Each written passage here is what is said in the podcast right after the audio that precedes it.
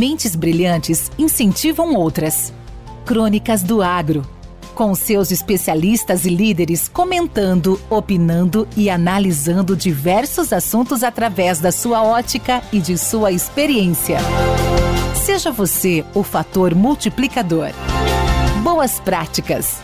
Boas ideias.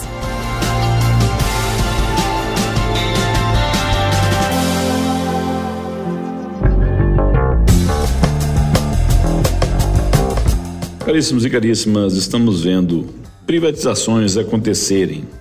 Portos, aeroportos, rodovias, ferrovias, ou seja, uma série de investimentos em infraestrutura estão ocorrendo e ocorrerão ainda no Brasil. Essas privatizações trazem muita esperança ao agro. Devido ao alto volume produzido, o agro é dependente de uma boa estrutura logística que possa aumentar a sua competitividade atrair investimentos. Esses investimentos passam por inúmeros setores, desde a, das rodovias tradicionais até aeroportos. A infraestrutura brasileira é falha. O Estado não tem recursos frente aos investimentos que são necessários. As privatizações são a alternativa encontrada. Com essas privatizações, o agro espera mais facilidade, mais planejamento, mais eficiências nos processos. Nem tanto redução de custo, mas sim eficiência e eficácia logística. Isso é o que importa.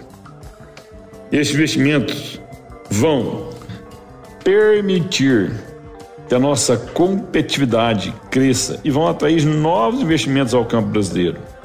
Maior uso de tecnologia, maior transformação de áreas pouco produtivas em áreas de altíssima produtividade. Quando chega o investimento em estrutura, logo atrás vem o investimento em produção.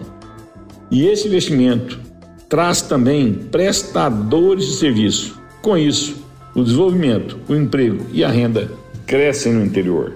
O Estado também precisa criar órgãos fiscalizadores para domar a voracidade desses empresários pois a infraestrutura logística é fundamental para as várias regiões do Brasil e podem alavancar, mas também impactar negativamente uma determinada região. Por isso, precisamos dessas agências reguladoras eficientes.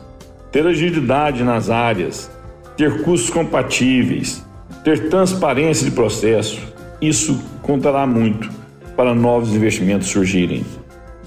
Entretanto, a experiência mundial mostra que o Estado não é um bom administrador logístico. No mundo inteiro, essa área de logística é dominada por operadores privados.